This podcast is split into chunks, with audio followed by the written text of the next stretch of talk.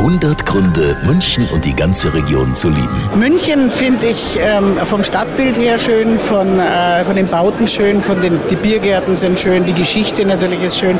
Was ich nicht so schön finde, sind die wahnsinnig vielen Radler. Also man kann in manchen Stadtteilen nur mehr mit 20 fahren. Das ist wie ein Ameisenhaufen. ähm, aber ich komme, ich wohne ja in Niederbayern und äh, bin auch Botschafterin Niederbayerns und komme aber immer wieder gerne hierher und schaue, was los ist und was sich verändert hat.